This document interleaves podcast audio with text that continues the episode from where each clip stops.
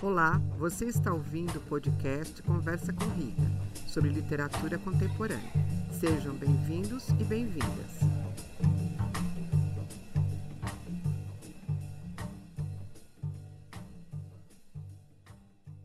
Hoje a nossa conversa é sobre o livro Verão Tardio, de Luiz Rufato. Ele foi publicado em 2019 pela Companhia das Letras e tem 231 páginas. A convidada para a nossa conversa é a Juliana Ibelli. Depois que eu comentar minhas impressões sobre a obra, ela vai se apresentar e conversar com vocês. O Rufato estreou na literatura em 2001 com a obra Eles Eram Muitos Cavalos. Ele já publicou cinco romances, uma coletânea de contos, uma de poemas, uma de crônicas, um ensaio e uma história infantil. Seus livros já ganharam vários prêmios, entre eles o APCA, o Jabuti, Machado de Assis e Casa de las Américas. E estão publicados em 13 países. Em 2016, ele ganhou o Prêmio Internacional Hermann Hesse, na Alemanha. Bom, eu sou fã das obras do Rufato, eu acho que eu já li quase tudo, né, com exceção do seu livro infantil. Então eu quero registrar aqui que eu e alguns professores já trabalhamos com os alunos o livro dele, Eles Eram Muitos Cavalos. E organizei com o professor Maurício Silva o livro Realidade, Fantasia e Outras Histórias, a ficção de Luiz Rufato.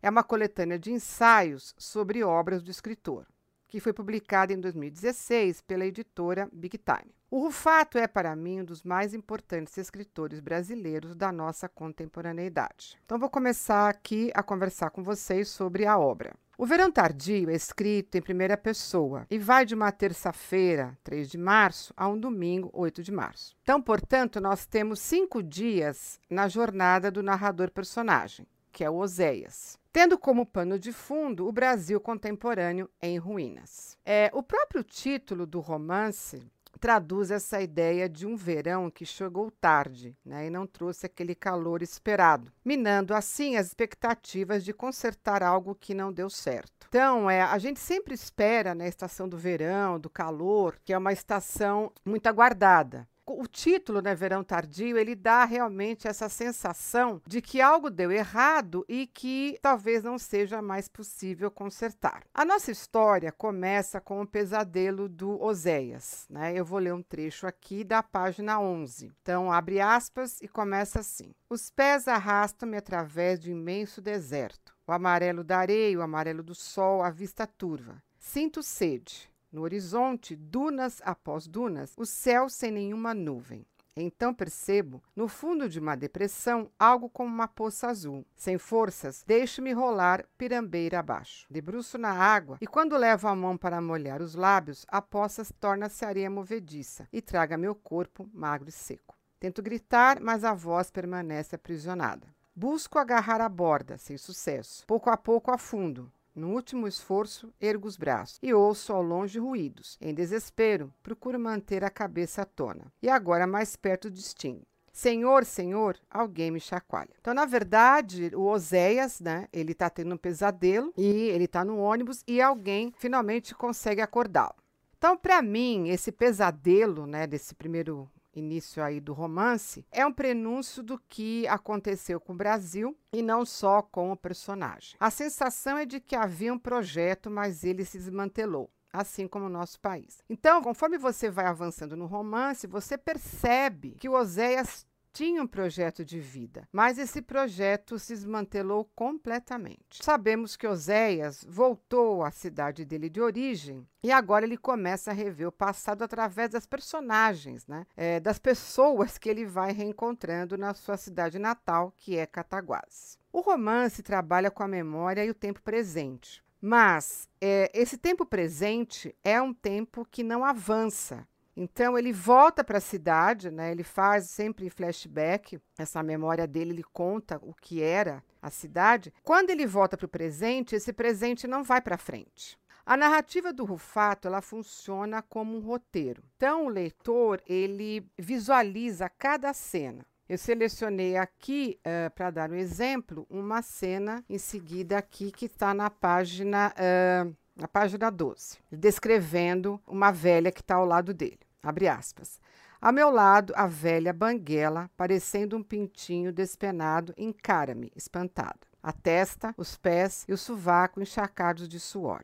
Uma mulher, lenço na cabeça, esfrega um pano molhado no piso de cerâmica vermelha. Limpa os óculos na fralda da camisa. O relógio na parede marca oito e meia. O ar quente da manhã enche meus pulmões e súbito me sinto melhor. Então, funciona como roteiro. Você, ele descreve com tantos detalhes as cenas que você vai visualizando tudo, vai vendo tudo na sua frente. A primeira personagem que o Osés encontra é o Alcides. O Alcides foi um garoto cruel, né?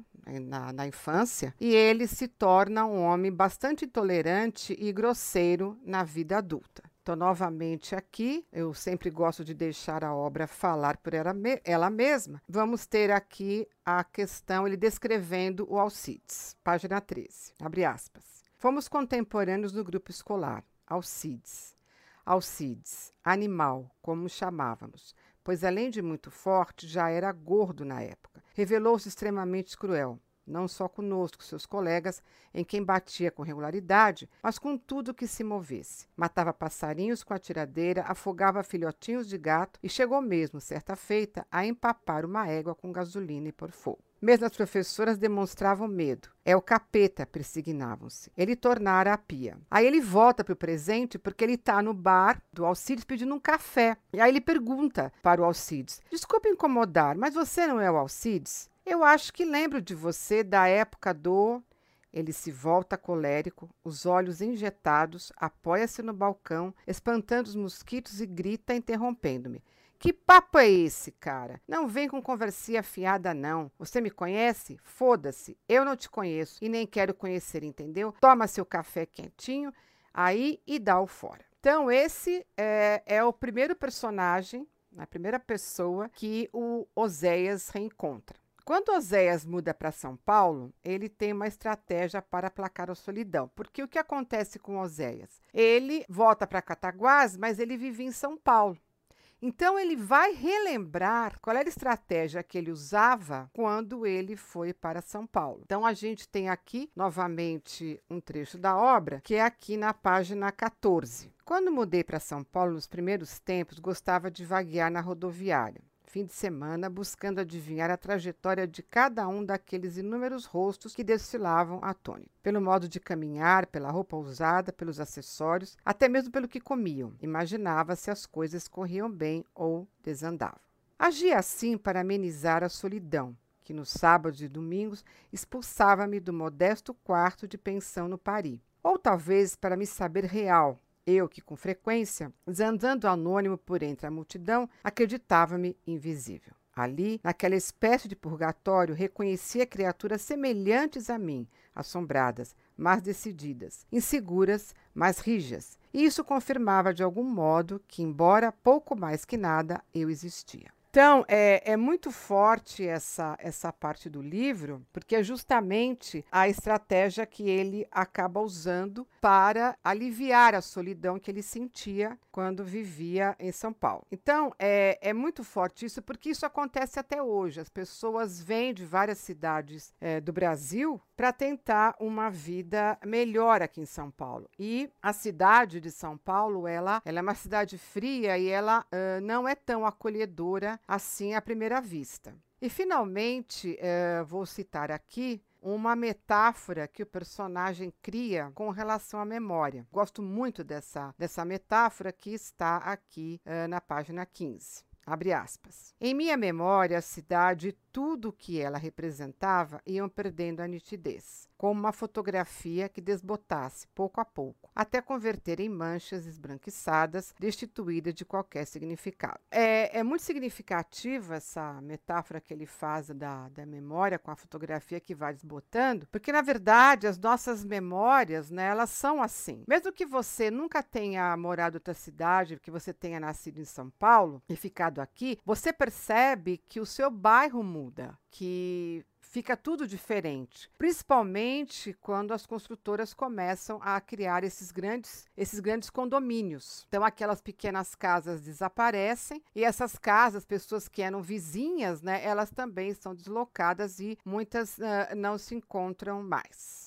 E Oséias vai seguindo sua jornada. Ele descobre que o prefeito é o ladrão do Marcim Fonseca, com quem ele havia estudado no científico do Colégio Cataguases. Até que Oséias se lembra do professor Haroldo Flávio de Carvalho, uma figura abominável, um fascista sádico e ufanista. Então, aqui novamente, vamos conhecer um pouco este outro personagem que é descrito aqui uh, pelo Oséias. Autoritário, terno escuro, gravatas de cores sóbrias. Humilhava os alunos pobres, chamando-os de burros, ignorantes, mentecaptos, mostrando, no entanto, condescendência com os filhos dos ricos, mesmo os mais estúpidos. Além disso, atentava para aqueles que ousassem cultivar ideias próprias sobre quaisquer temas, que qualificava indistintamente de roqueiros, maconheiros e invertidos. Fossem cabeludos usando camisa colorida, calça jeans apertada, cinturão largo, bolsa tiracolo, cartilha de patchouli, fossem participantes de grupos de jovens que nos fins de semana dedicavam-se a ajudar na missa, a visitar asilos, orfanatos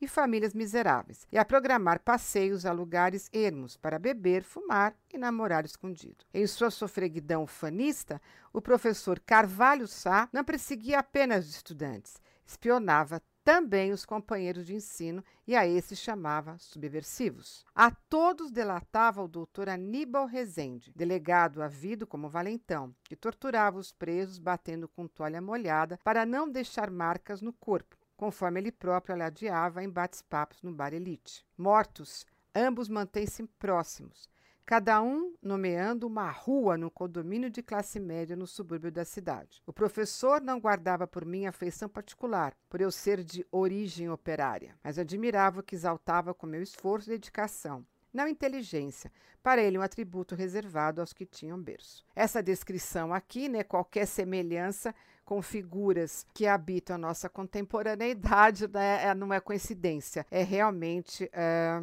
a nossa realidade. Por que que Oséias volta para Cotaguases? Né? Ele volta para rever a família. Ele tem uma irmã tem um irmão ainda, né? A irmã viva, o irmão. São duas irmãs, na verdade, um irmão. Tem uma, uma irmã dele que é, ela morreu. Talvez a nossa convidada toque nesse assunto. Eu, eu não vou é, revelar aqui o que aconteceu com essa irmã do Osés que morreu. Então ele volta para rever a família, mas comunicar-se com ela não dá certo.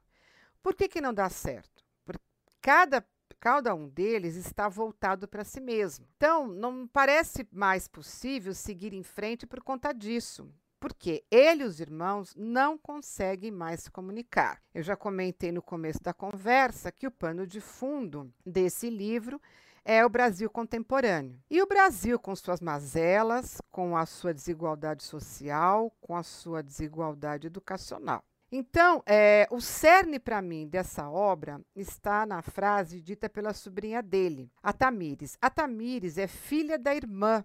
Então, quando ele chega, ele vai na casa da irmã, a irmã não está, e a Tamires acaba recebendo Oséias. E ela começa a falar o que aconteceu com a família, com o tio, com a tia, com os primos, ela vai narrando para ele. Então a gente uh, percebe aí, né, essa, nessa, nesse belo romance, que o João Lúcio é o irmão mais rico, mas que se, está isolado socialmente, ele se isola. A Rosana, que é, é a mãe da Tamires, é a irmã remediada.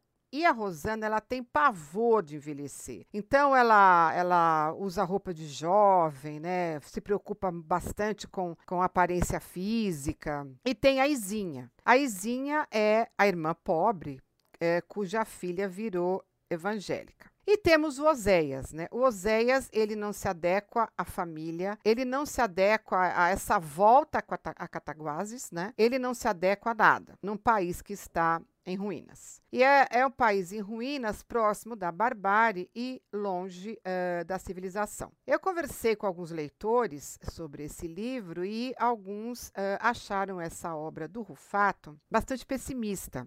Mas eu não concordo. Eu acho que essa obra do Rufato é uma das mais realistas que ele já escreveu. Eu agora vou passar a palavra para Juliana, ela vai se apresentar e dar para vocês as impressões dela sobre esse livro.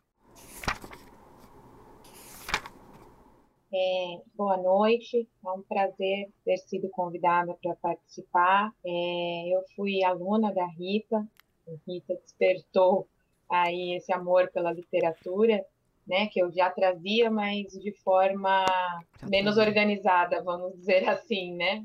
E na faculdade, a paixão, né, ao falar dos livros dela me me captou aí. É, eu sou professora da rede pública estadual de São Paulo, né, de língua portuguesa e literatura, e sou mestranda em literatura também. Bom, eu gosto muito do Rufato. Quem me apresentou o Rufato foi a, foi a Rita também, ainda, né, nos tempos da faculdade. Ele tem um tom muito interessante para falar das coisas. Ele consegue pegar o cotidiano, falar sobre o cotidiano de uma forma que é muito peculiar dele, assim, muito, né, muito diferente. E nesse livro em particular, assim, ele consegue trazer de uma forma o que ele quer narrar, porque ele, através dos elementos da narrativa dele, você consegue sentir o clima que permeia toda essa obra. É um clima de um calor sufocante, é, você se sente sufocado, inclusive, durante alguns momentos né, da leitura, é, através da descrição desse calor, dos tons é, laranja, marrom, assim, parece que você vai sair com a mão suja de terra, de poeira da, do livro. É como ele consegue passar isso através né, da sua escrita é fantástico. É, ele então é esse livro que traz uma desesperança muito grande né, durante todos os acontecimentos, do, toda a leitura, mas ele também traz uma decadência, uma decadência visual, né, da, nas descrições dos espaços, é sempre espaços que estão em decadência, Sim. uma decadência física, inclusive dele, né, da saúde sim, dele. Sim do aspecto físico dele, como se descreve, uma, uma decadência financeira dele também, que está ali, né, um pouco sem eira nem beira, e uma decadência moral, que fica evidente em diversos personagens que vão se apresentando ali no decorrer da obra, em alguns colegas antigos da escola, é, na própria irmã, que leva uma vida ali remediada, né? Mas a que preço essa vida remediada, né?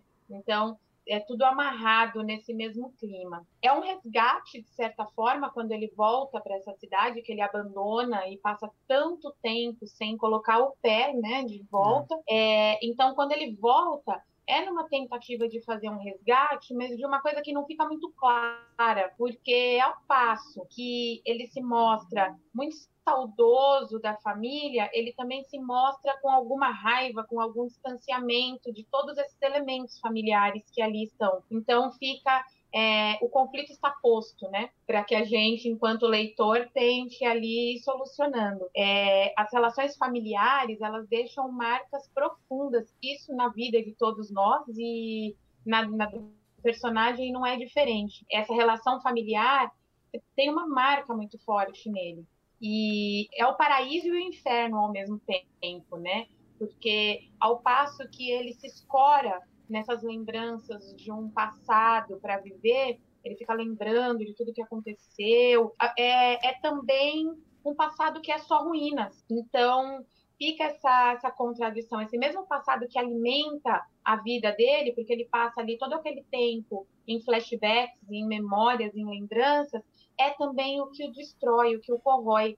Porque aí mora o pulo do gato. Nesse passado tem uma tragédia, um trauma. Em certa medida, a gente pressente até uma culpa nele, que é uma coisa que né, permeia a vida dele. Então, ele teve a família destroçada por uma grande tragédia, que foi a morte da irmã, né, a irmã que ainda adolescente, né, é, comete um suicídio, isso despedaça aquela família. Ele tenta fazer uma reconstrução de uma família em outra cidade, porque ele vai embora, ele larga tudo, não volta mais, não olha para trás, ele tenta construir uma vida em outra cidade, que é São Paulo. Aquele esgarçar dessa tragédia não permite nem que ele consiga reconstruir uma família em outro, em outro sistema, em outro lugar porque a família que ele constrói aqui também é totalmente ineficaz, né? É um casamento infeliz com uma mulher que não o ama, que ele também não ama, com um relacionamento extremamente frio, distante, problemático com um filho que ele não vê quando ele volta para Cataguases, é um filho que ele não vê há muitos e muitos anos, que ele nem sabe como está, um filho com o qual ele nunca conseguiu sequer criar um laço, mesmo na infância, que é quando, né, esses laços existem mais fortemente, nem na infância ele consegue criar um laço com esse filho. Então, você vê que essa marca dessa, dessas relações familiares ela segue com ele, embora ele, embora ele saia de lá, ela vai atrás dele e acaba influenciando toda a sua vida.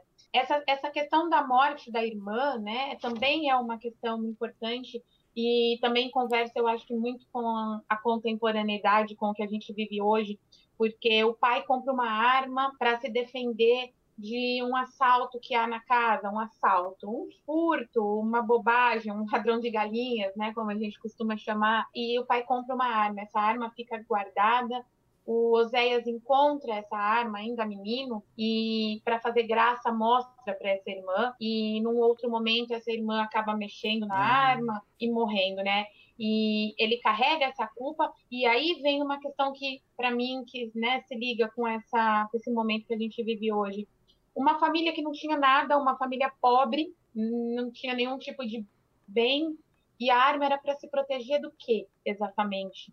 Né? Que bens tão preciosos que tinham ali, que precisava de uma arma para proteger, e a arma, no final das contas, acaba tirando um bem precioso, de fato, que era a vida da filha, a, a, união da família, porque após isso a família se desintegra, se despedaça, cada filho parte né, para um, um canto. Ele eh, tem esse irmão, esse João Lúcio, que eu acho um personagem também bastante curioso, que me chama muita atenção, porque ao passo que ele é o mais distante, ele não quer, ele enriquece e ele se distancia, ele não quer papo com essa família, ele também, de certa forma, é o que se mantém mais próximo das raízes dessa família, que era é, na chácara, no interior, no interior, né, com a italianada.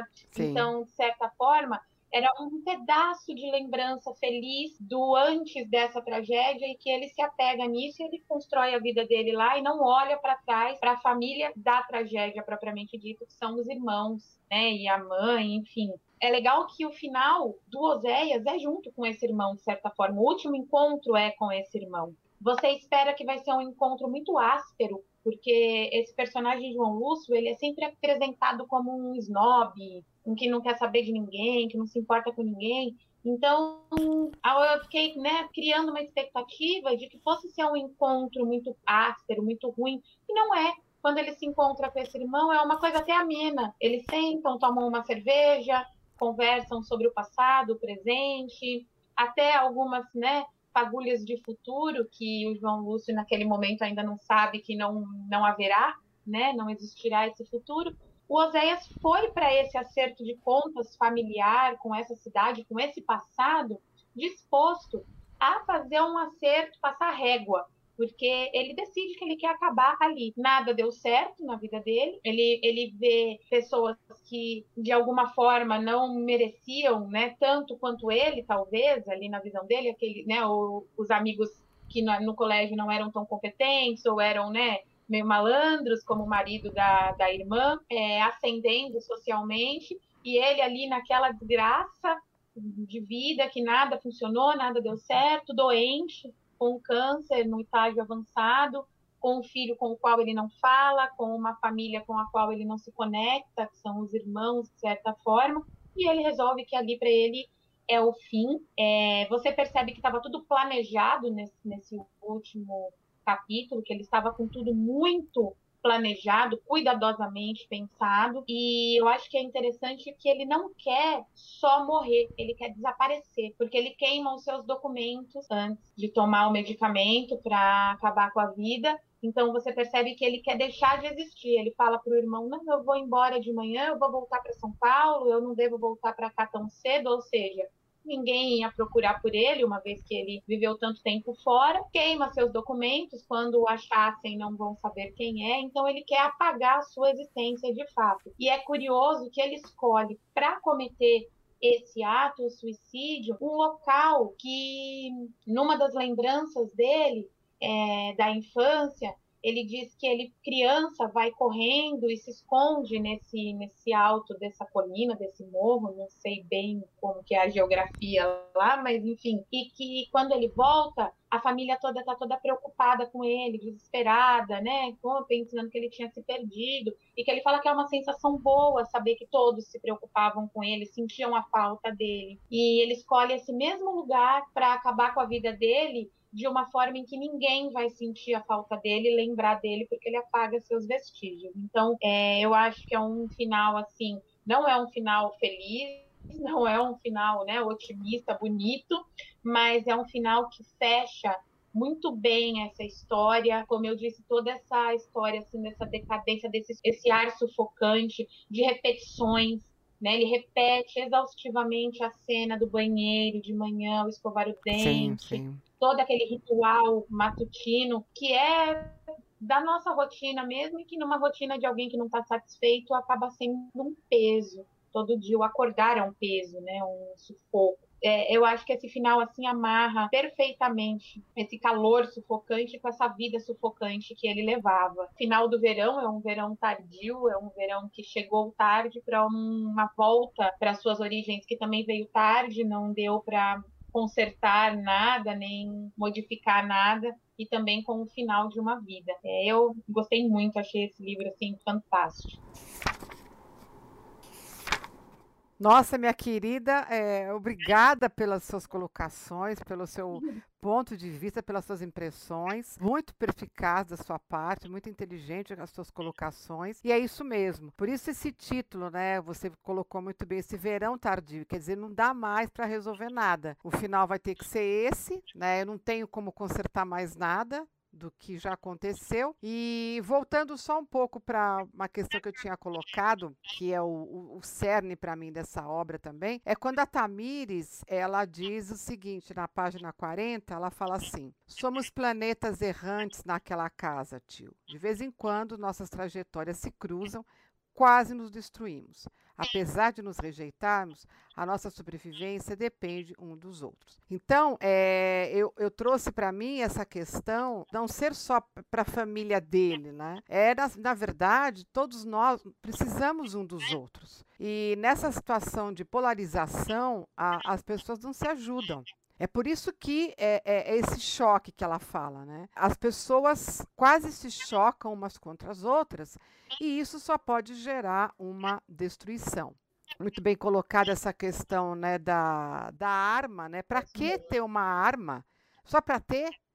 Né? E vejo que essa arma acabou uh, causando eu vou fazer minha consideração final aqui. É, você concluiu muito bem sobre a obra. E aqui eu só quero é, citar um momento que me deixou com nó na garganta. É, um trecho que está na página 151, 152, que é aquele momento em que ele, ele lembra que ele foi na casa da professora pegar um livro. E aí a professora começa a conversar com ele, né? E aí ela diz assim: você pode ser qualquer coisa que você quiser na vida. Um médico, um advogado, engenheiro, dentista, até mesmo professor, que é uma profissão muito bonita, você não acha? Então, nesse momento, eu fiquei com baita nó na garganta, porque como que você, né, ela fala que ele pode ser qualquer coisa, como ser qualquer coisa que você quiser num país que não te dá oportunidade. É um livro, é um dos livros que eu mais gosto do Rufato, né? Eu cheguei a comentar com ele,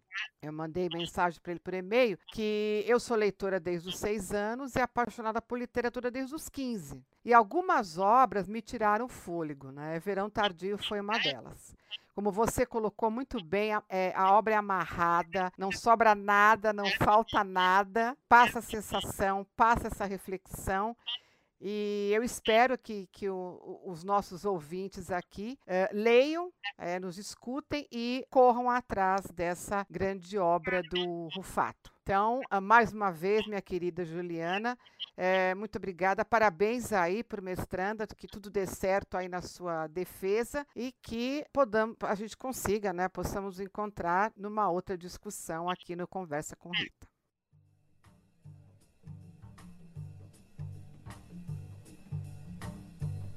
Você ouviu Conversa com Rita. Obrigada e até a próxima.